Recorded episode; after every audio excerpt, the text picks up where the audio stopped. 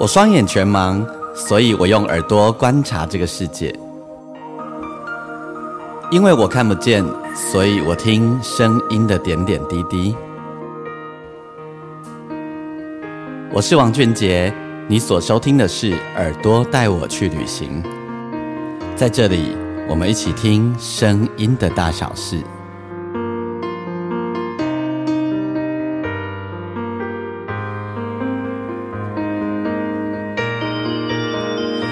收听的是耳朵带我去旅行，欢迎你收听我们这一集的单集，我是王俊杰。嗯，我们这一集的单集呢，要来做一件事情，要来跟大家说故事。OK，好，说什么故事呢？说王俊杰自己的故事。啊啊，什么？怎么是在干嘛？好，OK，事情是这样子的哦，就是在呃。几天以前呢，我去参加了一个新专辑的发表会。那么这一张新专辑的发表会呢，是一位创作新人哦，他发行了一张客语专辑，他叫做林佩乔。之后呢，再来访问他哈。那呃，林佩乔呢，她是赫赫有名的金曲歌后关灵芝关姐的女儿。呃，关灵芝关姐她唱台语、唱客语，然后她是爵士的女歌手。她呃，纵横台湾的爵士音乐圈已经有数十年的历史，就是歌后等级很能唱这样子吼。然后呃，她是关灵芝关姐的女儿。那当那个呃歌手的第二代，而且是那种呃歌。歌后的第二代压力当然很大哦。好，那这不是重点，重点但在那里就很感动，然后遇到很多老朋友。但是呢，比较神奇的事情发生了，在那里呢，我遇到了一位大前辈。这位大前辈呢，叫做涂慧源。那涂慧源老师呢，他大家如果你有在留意唱片的那个制作名单的话，你就会发现。从很早很早以前呢，有很多专辑的名单里，那个编曲呢，上面都会写着“涂慧源”三个字。涂慧源老师呢，算是呃台湾一代编曲大师哦，跟钟兴民啊、彭继康哦，呃，他们都是那种呃王继康，对不起，他们都是一时之选哦。那涂慧源老师大概呃跟他们就是三分天下。从我小时候，我国中的时候，他就已经是很棒的编曲，很多齐秦呐，后然后许茹芸呐，然后诶季宗平啊，呃好多好多张惠妹啊，曹格啊，好，那他也写过歌，他的歌最有名就是《听海》，这是涂慧源老师作曲。那我要说的是，我遇到他，我非常的激动，为什么呢？为什么激动呢？其实我会有办法做编曲，涂慧源老师算是我的一个贵人。怎么说呢？那时候我才年纪十七六七岁，十七岁左右，然后那呃，我一直都很想要让自己的作品可以完整呈现出来，因为呃，比如我是我写，我那时候不是写词曲哈，我那时候写的是纯音乐比较多。哦，只有以纯音乐为主。那当时呢，呃，我自己很希望，如果我有办法用透过什么方式把我的纯音乐的作品记录下来的话呢，那我就可以听到它真正的样子。那最好的方式就是，如果可以学习电子合成器这样的一个机器以后，但是呃那时候也不知道可以怎么做，也不知道可以怎么做，因为呃。电子合成器基本上不会有视障引导的功能，也不会有语音的功能。吼，那时候关于视障电脑，吼也才刚起步，没有很久，而且也不支支援语音，只有支援点字啊，所以呢，更不可能了。吼，那在我之前，在那之前也有另外一位前辈，视障前辈，他有用电子合成器出了专辑，但是能够用的部分其实是有限的。好，有一天呢，我有一个朋友，他就带我到了一个录音室，在东华北路跟长春路那边。那进呃到了录音室里面呢，呃现场就有很多人，有谁其实我已经记不得了。那总之呢，涂慧源老师也在现场，他在现场，然后呃就聊起，我就突然讲说啊，我也好羡慕像老师你这样可以编曲哦，这样子。结果涂慧源老师啊，他就突然说一句话，他说：“哎，我编曲的时候，我操作那个机器啊，我都是闭着眼睛。”哎，我心里就在想，你闭着眼睛操作，你都可以闭着眼睛。哎，我职业瞎呢。如果是呃闭着眼睛，我算是专业的。你可以，那我一定也可以喽。这句话就放在我心里。于是呢，又过了一段时间了。我的这同样这个朋友很妙哦，一样就是带我去录音室的这个朋友，他带我去某一家音响公司，哦，就是在做音响出租、器材出租的公司。结果呢，这个老板呢，我们就一见如故。为什么？因为在他认识我之前呢。他也曾经吼，他以前在乐器行上班，他教过两位视障朋友使用电子琴。那时候因为那个孔腔刚开始流行哦，就那几年孔腔很流行。突然在以前都是用乐队嘛，孔腔开始流行的时候，《龙兄虎弟》这个节目，不知道大家有没有有印象吼？就开始就是一人大乐队，然后就是什么呃音乐教室嘛吼，就一台电子琴就可以做完所有的事情了。啊，那是那时候一窝蜂的，所有整个台湾呢就兴起一整个热潮，那个一人大乐队的风潮哈。那你知道这影响最大的就是在 piano bar 在 bar 里面上班的。以前呢在上班呢，一台钢琴可能还搭上个乐手，有没有？那现在呢不用了，现在呢整个 piano bar 或者是酒吧全部呢都换上的就一台钢琴加上一台电子琴。然后呢，一个琴师他就搞定了，所以呢，这个算是台湾的那个呃这个产业的一个很大的革命，包含外面活动表演的晚会哈，也突然间就开始呃艺人大乐队哈，那那个那时候全全台湾最红的艺人大乐队一位就是孔锵老师，另外呢就是做选举的，嗯，一九九九五年九六年的时候做选呃呃。九九四年，呃，一九九四年做选举的始祖，就是在后面有那种孔，呃，一个背光开始当。我们之前很早很早以前节目有介绍过这个单元哈，周恒毅老师，啊，大概是艺人大乐队用的最顺的。周恒毅老师就是那个呃，那个那个五月天的键盘手。好，好，话说回来，我的这位。朋友带我来认识这位音响公司的老板呢，他就教过两位视障朋友使用这个电子琴。那为这有什么了不起呢？因为那个电子琴啊，会需要以前有用磁碟片哦，那个电子琴有磁碟机，会需要写一些程式进去哦，会需要写一些你自己需要的节奏啦什么什么的。然后呢，他就教会了两位前辈，这两位前辈我也认识哦，当时我认识啊，原来是你教的哦，这样子。于是我就跟他聊起来呀，我就跟他说：“我那那那个都没有语音啊，也没有指令啊，你要怎么教会我们？然后我很想要做编曲，我想我听涂慧源老师说他在使用一台机器叫 MC 五十，那是一个 l o r e n 的机器。那你有办？那这个我要怎么办？他说：这个哦，我来教你，我来帮你想办法。”我说真假的？他说他以前在乐器行的时候啊，就专教 MC 五十，而且还还卖他很他卖 MC 五十给乐师的时候，还教乐师怎么使用。他说这个你一定有办法学，我来研究，我来教你。那你知道吗？因为涂慧远老师的一句话，我放在心里，然后因为我这个朋友带我去认识这音响公司的老板，于是。我真的学会了 M C 五十这个乐这个编曲机耶。好，我这个朋友潘忠凯先生哦，从呃就是教会我的这一位音响公司老板，后来跟我数十年，我们都是很要好的朋友。他教会我很多很多事情哦。呃，这个以后我我以后有机会我们再聊这一块。我们先来聊编曲这件事情。那呃，涂慧源老师。那一天我就遇到了他，我遇到他，然后因为其实自从那一次在那个录音室见面之后，我跟涂伟远老师在这几十年间呢，其实我们都没有见过面。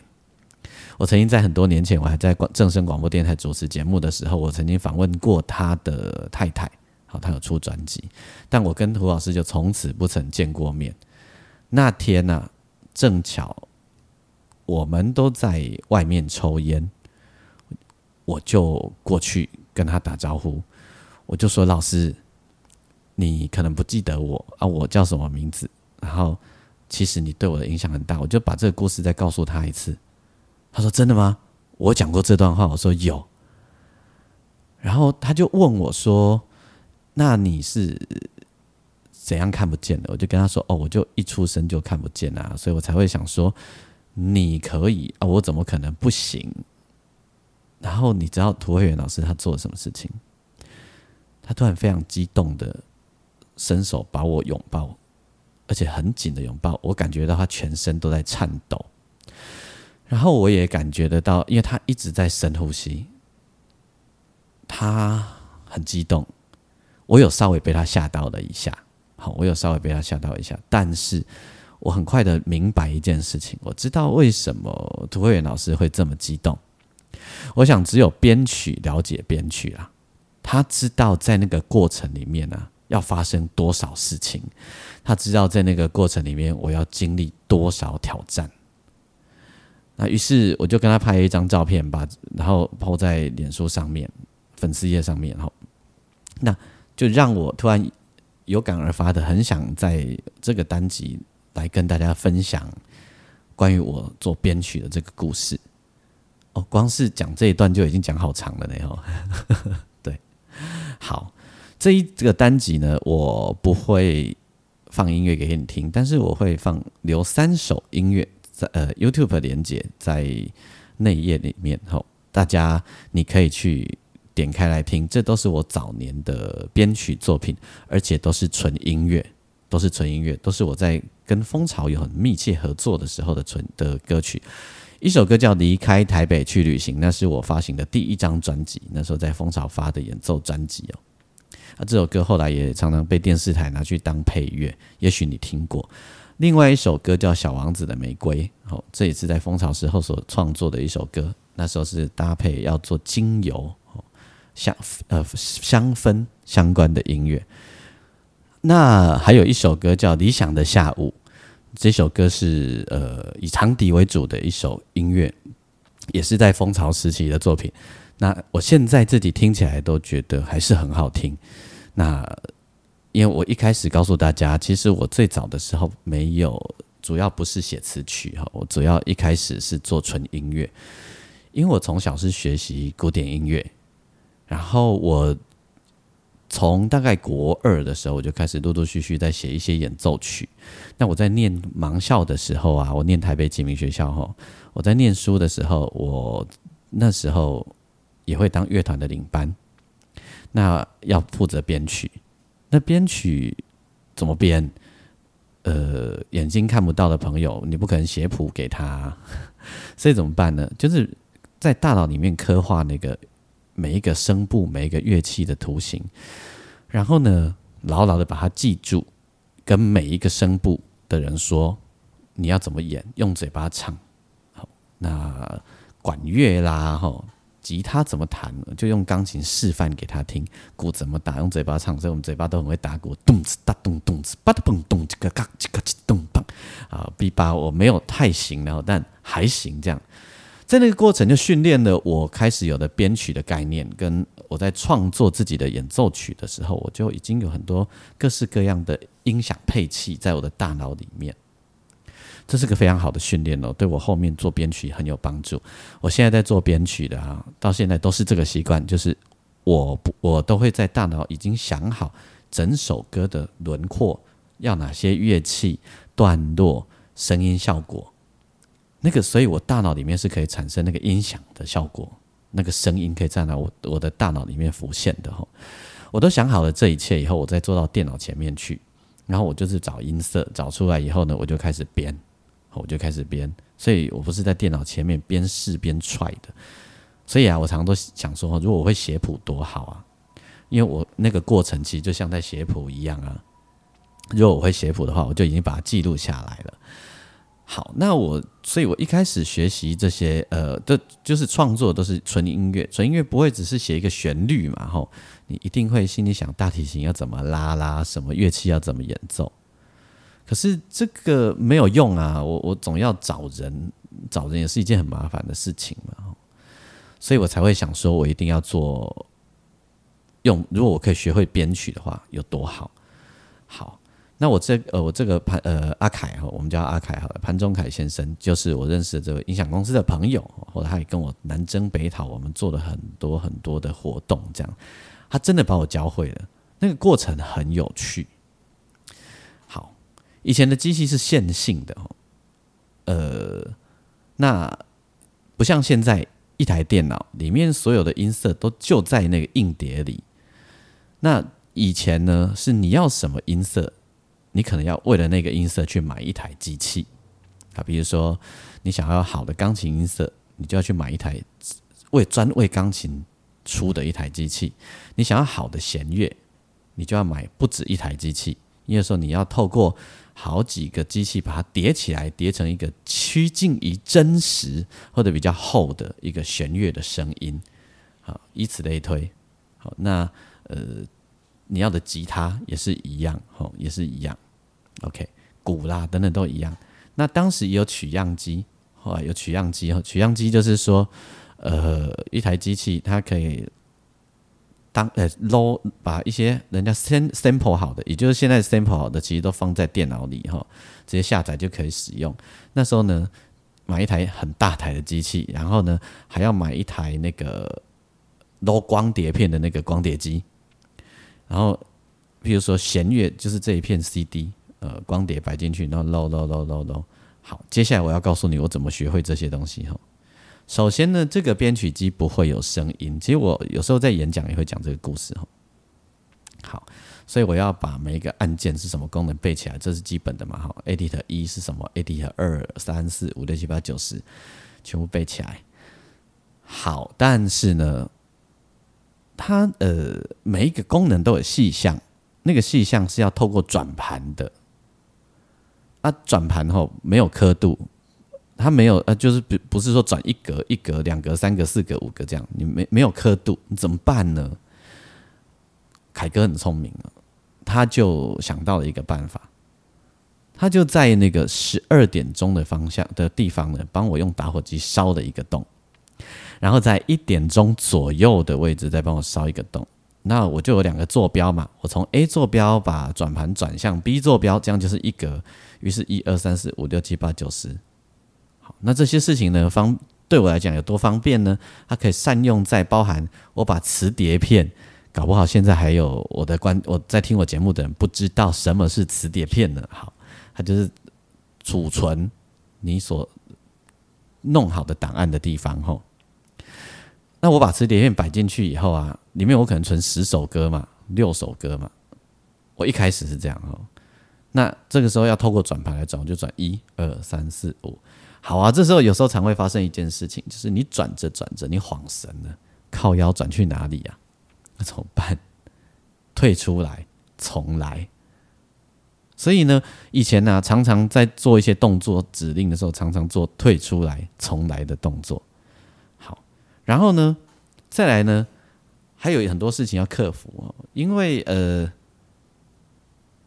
有一些别人想不到的功能，比如说弹钢琴啊，哈，弹钢琴就呃这样弹弹弹呐。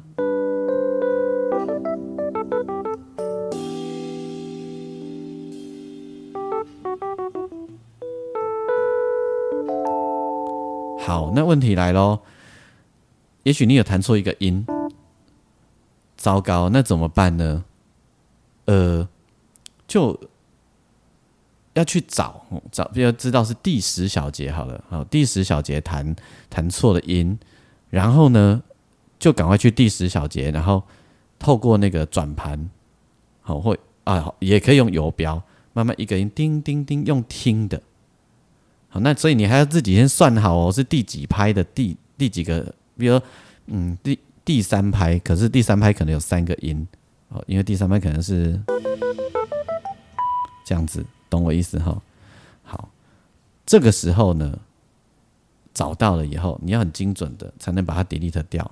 好，记得哦，那时候是线性的，所以不不能 undo 哦，哦，不能说像现在可以电脑可以 undo redo 哦，所以万一不小心你删错了，你就要自己再把它弹进去。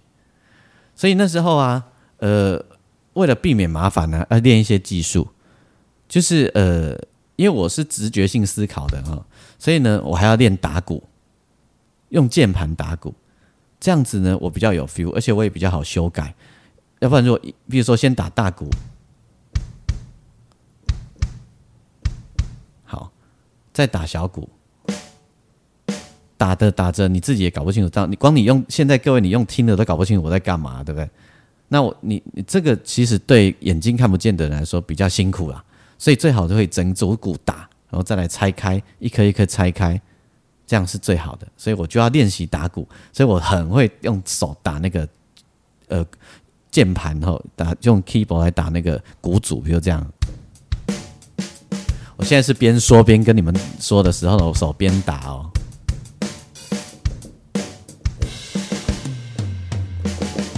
不错吧？还可以边说话边打鼓，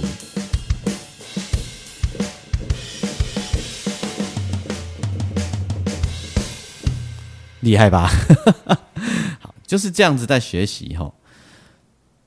那听到这里，你已经觉得哇靠，好读好难哦，有没有？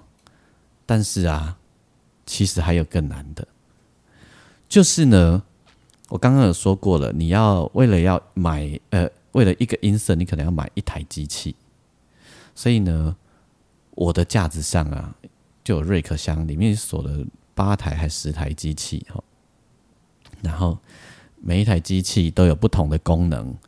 重点是每一台机器后面都有四到六条的导线要拉印出去，就是要把声音送到呃 Mister 上面上面去，这样子哈，送到混音机上面去。好，那接下来一般用眼睛看的话，他会看灯亮灯暗，或者是看声音的 level，看看表头嘛吼。那我呢，就是用听的。每一台机器可能都有十六轨以上，那你当然未必每一台机器你会每一轨都用到，但是你想一下，如果你有一台，你每一台机器都用不要多，用三轨就好，你八台机器就二十四轨，八三二十四，光那二十四轨的音量要怎么调配，就是一件事。然后当声音混在一起的时候，到底是谁比较大声，要去踹一下，又是一件事。各位，你可以想象一下哦，你用眼睛看，你可以看到啊，第三轨第四台机器的第三轨有稍微大声一点，调向下来。我呢，我就要用听的，我就要去找。那更难的事情是下一个，如果有一台机器突然没有声音了，那怎么办呢？这下麻烦了。我说了一台机器背后可能有四到六条导线，哦，因为它可能有三个输出或两个输出。那因为我们要让声音干净，我们会把它分别不同的轨送到不同的输出。各位，你现在在听我节目，你听我光是用讲的啊，你已经听到头晕头晕了吧？你已经开始头觉得哇，好好好乱哦，好复杂哦。三呃四到六条导线，然后八台机器到十台机器，你想一下，那他们彼此之间串来串去哦，还有 MIDI 线，因为我们要把机器和机器之间串起来。同让他们互相可以同步，所以我们要每一台机 A B C D E F G 每一台机器，我们就会把它连联动，啊，透过 MIDI 线把它串起来。那其中有一台机器没有声音了，这时候你要确定的是它有没有电。那怎么确定呢？我又看不见，所以要把导线插上去试试看它有没有电。那怎么办呢？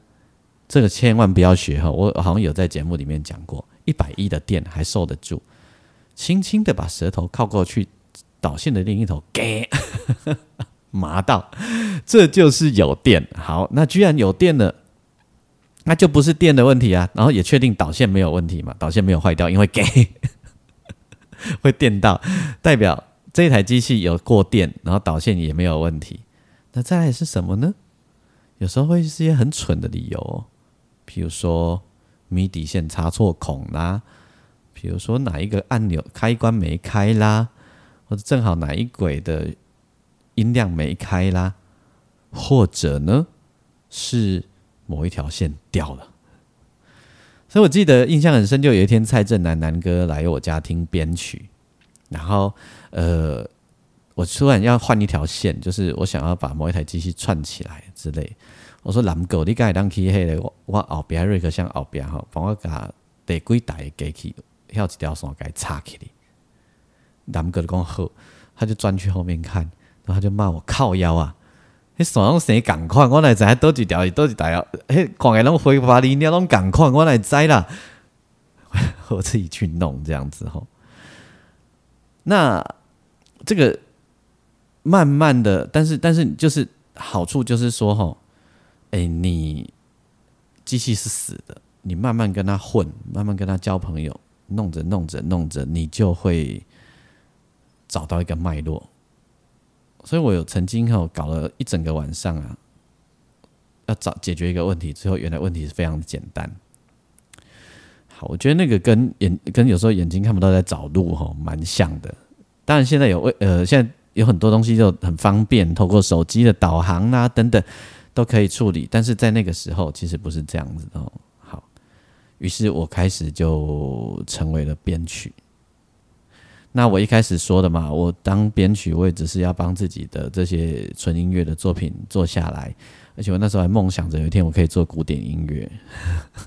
到现在这个梦想还没有完成，但是我真的会想要做跨界的交响乐的曲子哦，希望有一天可以跟大家分享。其实。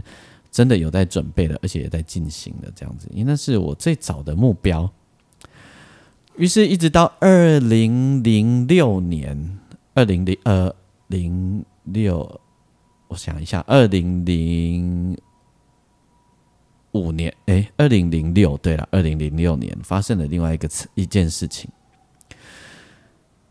哦，对不起哦，我我好像漏讲了一件事。好，那。后来我怎么变业界的编曲呢？就是我总要一直练手啊，然后就有有有一些词曲创作人，真正在在业界的词曲创作人，就说啊，你有在编哦，不然你帮我们做 demo，然后就帮他们做 demo，编着编着，唱片公司听见了，就说这个不错哎，那在因为这样的关系，我就变成了流行音乐的编曲，那后来也跟蜂巢有很多的合作，这样哈，这大概是岔开了哈，是一个脉络。我们故事回到二零零六年，这当中我已经做了好长一段时间的编曲了。当中我也去当了乐团的领班，好，然后呃，甚至于呃，也做演唱会，是很好的乐手这样子。好，二零零六年呢，有一天我的这一台 M C 五十坏掉了。我先讲一下哦，这台机器很神奇哦，在日本哦，他们是拿来做 demo 用的。他们很难想象台湾人居然把它拿来做编曲，所以呢，曾经还有杂志，日本的杂志来访问涂慧源老师，这样。二零零六年的时候，我这一台机器坏掉了，然后我们发现这个机器没有人要用了，所以呢，它没有得修。虽然修好了，也会一直坏掉。啊，这时候非常的焦虑跟紧张啊！为什么？那极有可能。意思就是说，接下来我可能没有办法继续做编曲喽。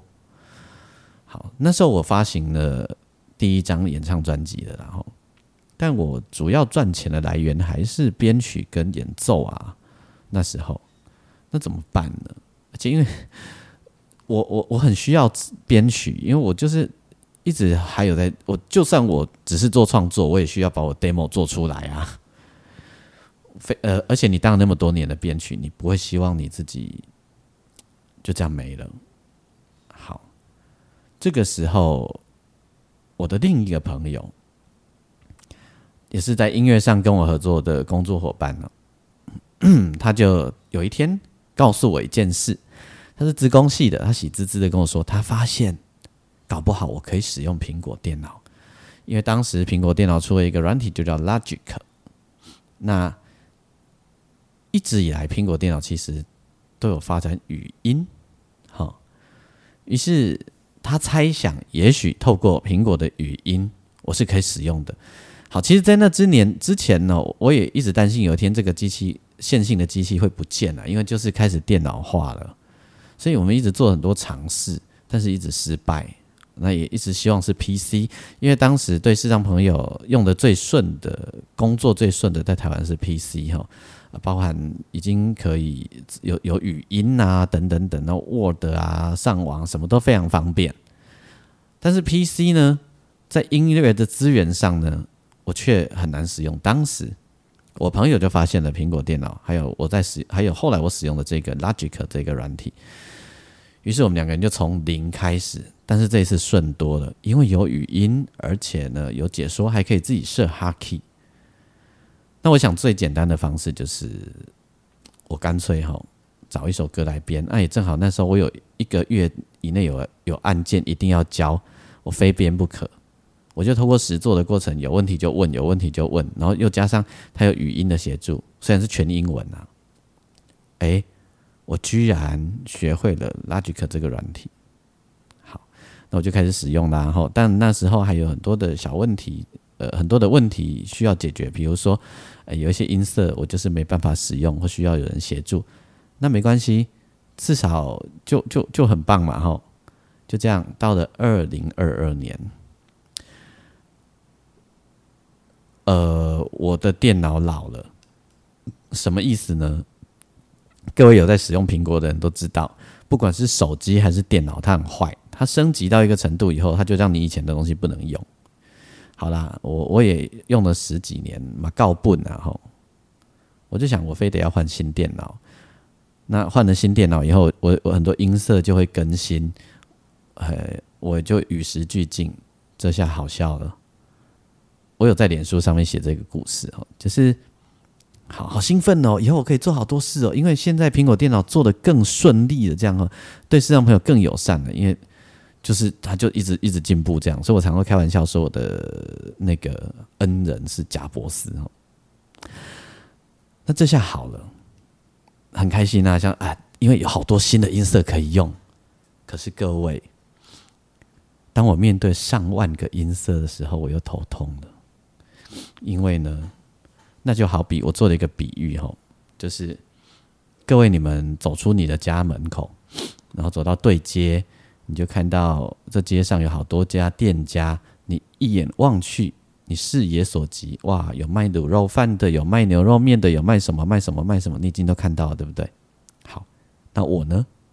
我就走上那一条街，我根本不会知道谁哪一家店在卖什么，我就非得每一家店去问，啊，你那北啥啊？那？好，那这个音色的道理一样。我有好多好多的资料夹，根本不会知道他是谁。我要一家一家去逛。好好再来哦，各位，你走到店门口，他至少会贴菜单啊，有什么有什么有什么。好，那有一些没贴的就走进去嘛，在他那个纸本的菜单上面会写。那你再想象一下，是我哈，我来问一下这个卖卤肉饭的。我走到店门口，我看不到啊，所以我要问他六北三北三，所以问他就好比我走到这个，我逛到这个 folder，我要进去听语音念一个一个一个是什么？好，再来，接下来我们就你看到我光是要听谁是谁，什么是什么，上万个音色诶，我听到后面，我前面大概也忘了。然后再我们要试吃嘛，试吃就是去听那个音色，这就跟那个就无关乎看不见看得见的，然后，可是前面那些工序，它需要花我多少时间呢？所以呢，二零二二年年底我去换了新电脑，学了新，因为只要换了以后指令也会改变，对我来讲就要打掉重练，重新学习。我到前一阵子，前几天。才算是真正有比较把我这些音色们逛了一遍，找出新的逻辑跟方法。故事讲到这里，你就会觉得哇，听得头都晕了，对不对？好，所以我我我要说这个故事的意思是说，呃，我想跟各位分享，我的我我就是很呃，突然就觉得，哎，我好像没有认真的跟身边所有的人，包含我的朋友们，分享这一个历程，没有好好的分享这个历程。呃，透过这一集的节目啊，我我我也就想跟大家聊聊这个故事。那不是要你敬佩我，也不是要你觉得啊，你这好辛苦，问你有多难？没有，绝对没有，就很单纯的想跟你分享这样的故事。那陈竹生哦，他我的好朋友竹生，陈竹生都会说，他每次看我弹琴的时候啊，都觉得超疗愈的，而且好励志，对，就会充满了希望。然后他来我家看我在用电脑啊。我在帮我们在就是录 demo 啊，他也觉得有这种 feel，就是哇，好厉，好有希望哦，生命好有希望哦。对我，我觉得跟跟跟各位分享这个历程啊，只是也许可以给大家一些鼓励，然后也跟大家分享，其实我是怎么回事的这样子。好，这一集呢，啊，给塞公告书就讲到这里哈。那最近呃，其实有很多有趣的事情发生啊，就是。比如我曾经也在节目里跟大家聊过，我经常最近想起小时候的很多小事情的那个小细节，年轻时候的。好，那包含跟我年轻时候的老兄弟们，我们最近又聚首了。那就是我跟萧煌奇要一起在六月十号还有六月十七号的时候，我们要在台北跟台中的 Legacy 举办演唱会。跟我们当年一起创、一起成立的全方位乐团，全部都是视障伙伴们。我们要一起，呃，致青春吗？这个叫做呃，对啦，算致青春。去年我得奖的时候，肖望奇就说：“哎，如果有机会的话，我们来办一场我们自己那些老、呃我们最早的全方位乐团的演唱会，好不好？”我讲好啊，怎么会不好？没想到这件事真的就要完成哦。我也把售票链接呢放在我们的呃内页里面，大家如果你有兴趣的话，欢迎来看我们的演出。这样子，好，那我们这一个单集呢就跟你分享到这里。希望我分享的这个我自己的这个编曲故事你会喜欢啊，你听了会觉得好玩，然后不要太严肃哈，就听过去就好了。然后对你有一些帮忙的话，就跟你说加油，这样。OK，那当然也要邀请你上我的粉丝页，你可以打钢琴诗人王俊杰。如果你有任何的想法，你可以在我粉丝页留下你宝贵的讯息，或你私讯给我都可以。然后也邀请你在我的呃你的收听平台底下帮我按星星五颗星，那把我的节目介绍给更多的朋友。那放在上面的三首连结呢，有空你可以听听看，真的还蛮好听的。希望你喜欢这一集的单集，我们下次再见，拜拜。